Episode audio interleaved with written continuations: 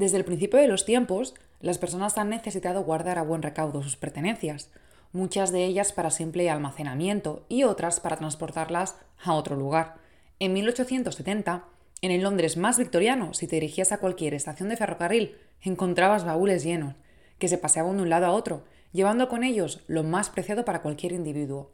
En esos baúles se escondían secretos, vestimentas para alguna noche especial o simplemente todo aquello que una familia de esa época podía poseer. Como otras muchas cosas, en el periodo victoriano los baúles empezaron con un diseño simplista y fueron creciendo hasta tener un diseño pues mucho más complejo. Inicialmente fueron ideados como una simple caja de madera con una cerradura y un interior forrado de papel.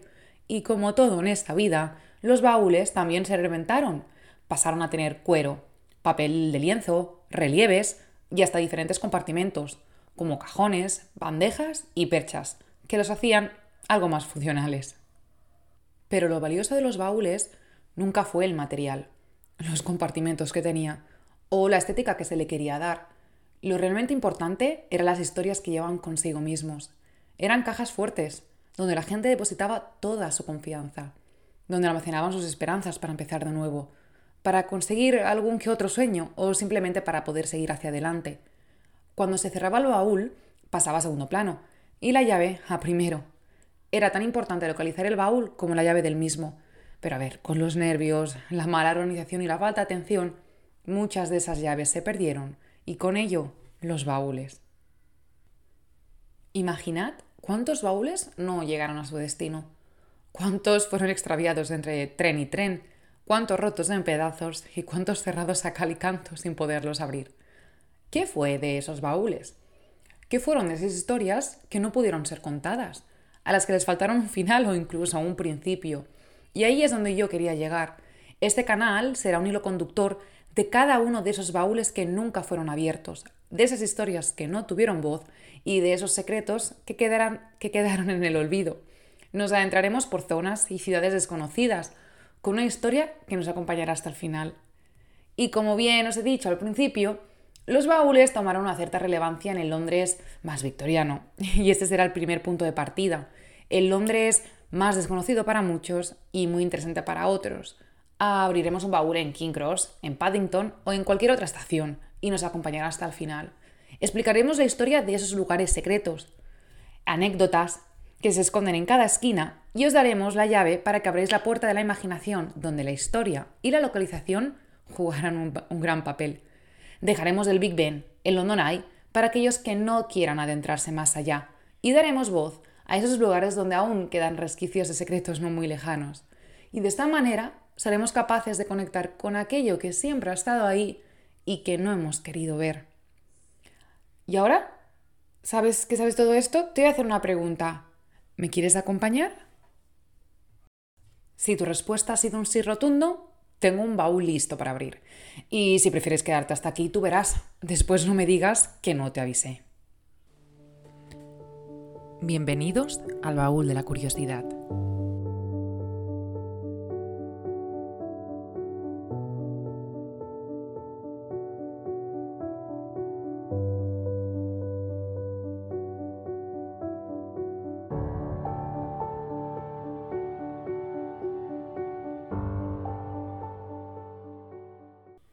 Nos encontramos en Hyde Park, Kensington Gardens, y será donde abriremos nuestro primer baúl. Un baúl de 1889, con forma de caja de juguetes, el cual ha sido abierto un par de veces. La llave está en Kensington Gardens, muy cerca de Serpentine, a los pies de una estatua. La estatua es de bronce y representa a un niño. Y ahí, refugiada, está la llave, que nos abre un baúl con una historia muy conocida pero muy poco explicada. Una historia mm, sobre hadas, niños y de un lugar llamado Nunca Jamás. Ahora sí, ¿no? ¿Os suena? Estamos en el lugar de Peter. Peter Pan! Oh, Peter! I knew you'd come back. I saved your shadow for you. Oh, I do hope it isn't rumpled. You know, you look exactly the way I thought you would. Oh, a little taller, perhaps, but then... Oh, you can't stick it on with soap, Peter. It needs sewing. That's the proper way to do it. Para empezar, nos tenemos que poner en contexto. Nochevieja de 1889. No, no es la historia de Jumanji.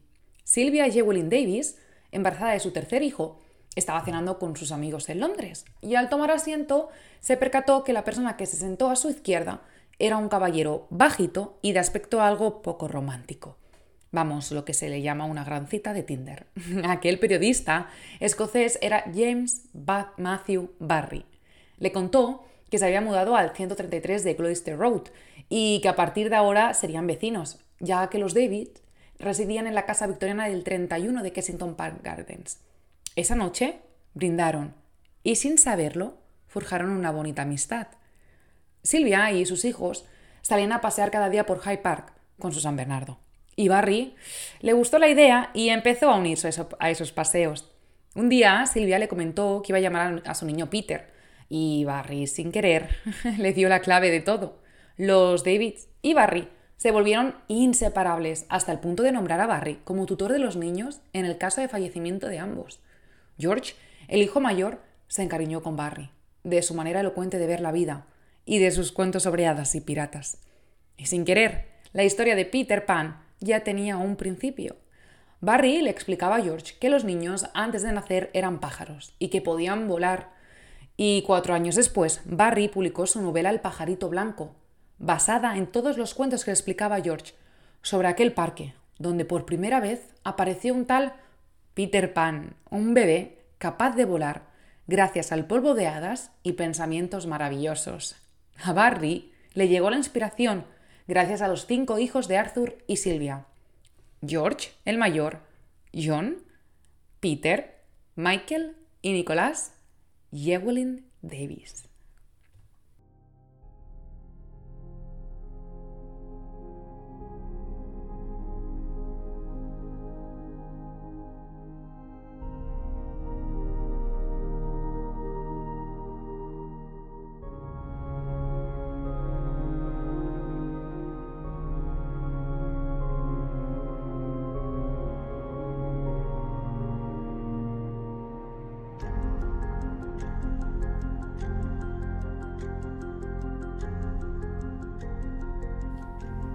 El Peter Pan inicial cargó con la mochila de piedras de Barry. Barry no tuvo una infancia feliz, pese a nacer en el seno de una familia acomodada de un pueblo de Escocia en 1860. El motivo de su tristeza fue que Barry perdió a su hermano mayor, David, a la edad de 14 años. Mientras David patinaba en la superficie helada de un lago, se rompió y éste se ahogó. David fue un niño que no creció más, un niño que sin querer dejó de volar. ¿Os va sonando? Mientras su madre lloraba, ignoraba a Barry o le trataba sin respeto alguno. Barry siempre quiso ser David, convirtiéndose de esta manera en el llamado niño difunto, vistiendo con su ropa, comportándose como tal. La idea de Peter Pan siempre fue ser un niño trágico, el que a gritos llamó a su madre pero ella jamás le escuchó. Puede ser que por todo esto Barry experimentó un retraso en el crecimiento, acompañándole toda la vida. La idea de Peter era el olvido materno, ya que él vivía con pájaros en un islote de Serpentine en Hyde Park, en un nido construido, construido sobre un billete de 5 libras del poeta Shelley. Y cuando algún niño fallecía de frío y de soledad, Peter se encargaba de cavar la tumba. Así que la idea de Peter siempre fue ser un sepultero, desnudo, solitario y con la edad de siete días para siempre. Sin embargo, la obra teatral, estrenada en 1904, renovó esta imagen de Peter Pan. Ya era más mayor, como los hijos de Silvia, ya no echaba de menos a su madre y quería ser un niño para siempre. Vamos, que se lo quería pasar bomba. Vivía con los niños perdidos. Conoció a la familia Darling y tenía una amiguita llamada Tinkerbell o Campanilla. Sin embargo, el primer borrador de la obra falta un personaje, que es el capitán Garfio, Preguntaréis, ¿cómo puede ser que, a, que Peter Pan no tenga el Capitán Garfio originalmente? Y es que Barry nunca tuvo la necesidad de mostrar a un villano la obra. Sentía que Peter Pan ya era un chico malo y algo malvado a la vez. Él mismo causaba el caos, así como se las arreglaba para seguir viviendo a sus anchas. Y entonces, ¿de dónde sale el Capitán Garfio? pues de la logística de la obra, ni más ni menos. Barry necesitaba una escena que pudiera representar en la parte delante del escenario, y terminó representando un barco pirata. Y claro, ¿qué le falta a un barco pirata? Pues un capitán. y de ahí nace el Capitán Garfio. El papel pronto se expande hasta convertirse en una némesis en toda regla para Peter Pan. Se dice que Barry se inspiró en alguien demasiado auténtico para crear al Capitán Garfio y cuando le preguntaron dijo, si se descubriese su identidad, podría causar un gran escándalo en este país. La última noticia de Peter Pan se hizo pública el 22 de febrero de 1908, cuando se presentó el epílogo Cuando Wendy creció. Fue cuando Peter vuelve al hogar de la que creía que era su madre y se fugó con Jane, la hija de esta. Y cuando Jane creció, frecuentó la, la hija de esta, Margaret, y hasta el día de hoy. Pero, ¿qué sucedió con la familia Davis? Cuando el señor Davis falleció, Barry se hizo cargo económicamente de la familia entera. En 1910, cuatro años después de su marido, fallece Silvia y Barry se queda solo con esos niños, que a diferencia de Peter, estos sí que fueron creciendo día tras día. Esto unió mucho a Barry con esos niños, identificando de esta manera a la familia de Wendy con ellos. Sin embargo, George murió a los 21 años, ya que fue voluntario en la Primera Guerra Mundial con la Armada Británica y falleció en una trinchera, donde se le encontró una carta de Barry con noticias de Peter Pan. Con la muerte de George, Michael y Barry se hicieron uña y carne. Le apoyó en su carrera e hizo que Michael fuera un estudiante sobresaliente con las puertas abiertas en Oxford y París. No muy lejos de Oxford, Michael y su amigo Buxton decidieron bañarse en el Támesis, desencadenando así un trágico final. Ambos se ahogaron debido a la corriente del embalse, aunque las causas de la muerte nunca fueron claras, ya que muchos se encarrilaron en la opinión del suicidio.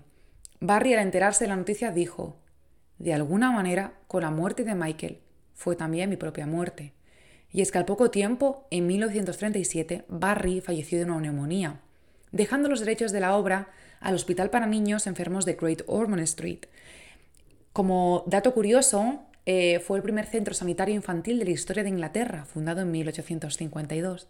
Y por ello, Walt Disney no pudo llevar antes a la gran pantalla la historia, porque le costó muchísimo conseguir los derechos de autor. Años más tarde, en 1959, John, aquel niño que vio morir a toda su familia, falleció a la edad de 65 años. Y Peter Davis, quien fue la pura inspiración para Barry, de hecho, se le conocía en Londres como Peter Pan. Dejó ese apellido Davis para convertirse así en el protagonista de esta historia. Eh, Peter se quitó la vida arrojándose a las vías del metro en 1960.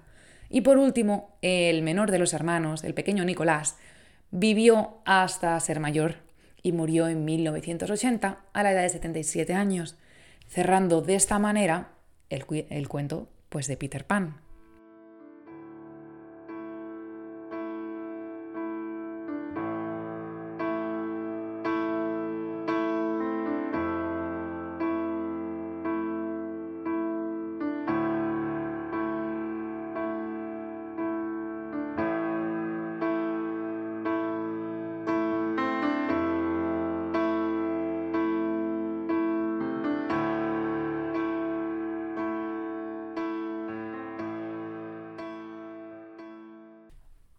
Para salir de este marco oscuro y algo trágico, vamos a cerrar el compartimento de este baúl y vamos a sacar una cinta de cine. Y es que Peter Pan ha sido adaptada a este formato alguna que otra vez.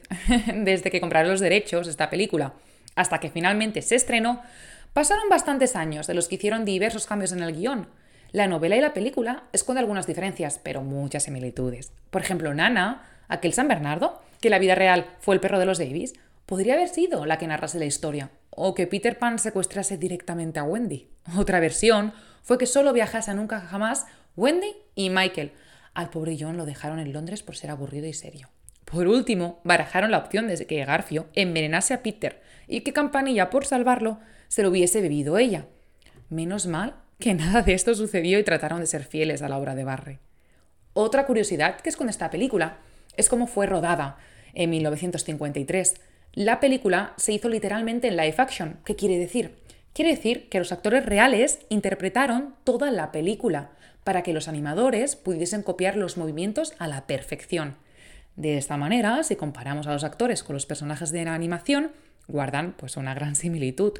Y es que el equipo de animación se inspiró totalmente en ellos, incluso Campanilla, que aunque no hablase y no tuviese diálogos, la actriz Margaret Kerry la interpretó con todos sus movimientos, aquello de que se inspiraron en Marilyn Monroe para su diseño es toda una fake news. Campanilla es la copia exacta de Margaret.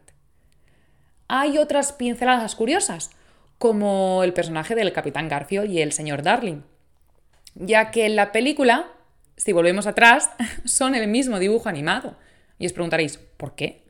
Ya que la obra teatral estrenada en 1904 se usó el mismo actor para interpretar a ambos personajes. Oye, y quisieron mantenerlo así. Antes de cerrar esta sección de cine, es necesario saber de dónde viene el nombre de Peter Pan. Mira, ya tenemos muy claro de dónde viene el nombre de Peter, ya que viene del hijo de los Davis. Y Pan es el nombre del dios griego de la naturaleza. Era un ser mitad humano, mitad cabra. Vamos, para los, aquellos que habéis visto la película de Hércules, es Phil. En la obra inicial, Barry introduce a Peter Pan de la mano de la señora Darling, para nosotros Silvia, ya que afirma haber escuchado hablar de Peter Pan, pero como un espíritu que acompaña a los niños después de morir, porque realmente la idea de Peter Pan siempre fue esa. Y justamente Hermes, el dios mensajero del Olimpo, que guía las almas al inframundo, es el padre del dios Pan. Así que sí, ahora ya todo nos cuadra.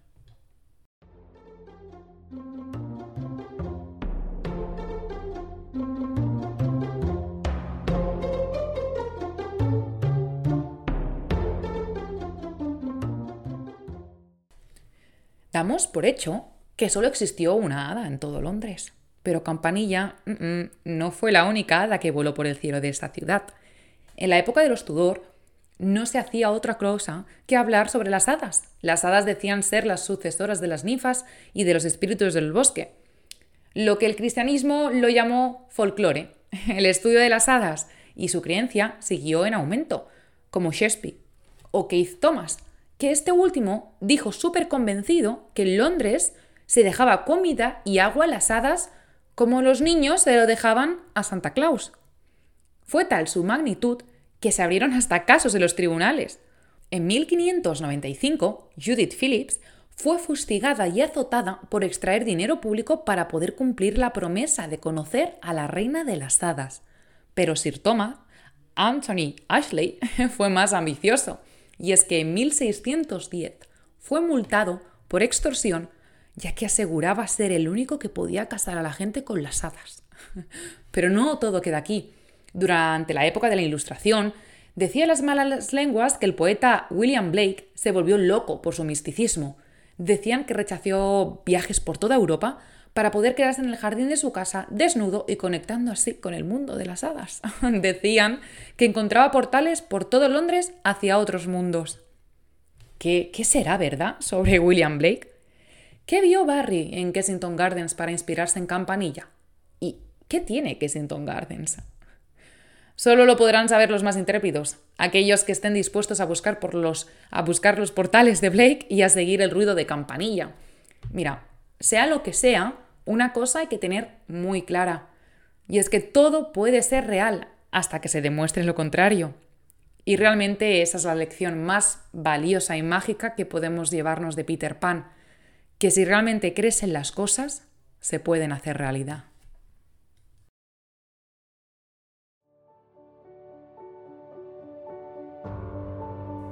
Ahora sí, abrid los ojos y volved a vuestra realidad. Para saber más de este episodio, de la música utilizada, tenéis toda la información en el Instagram, el baúl de la curiosidad. Y no os marchéis muy lejos. El próximo jueves tenemos otro baúl para descubrir. Y este sí que viene cargado de reliquias. Muchísimas gracias.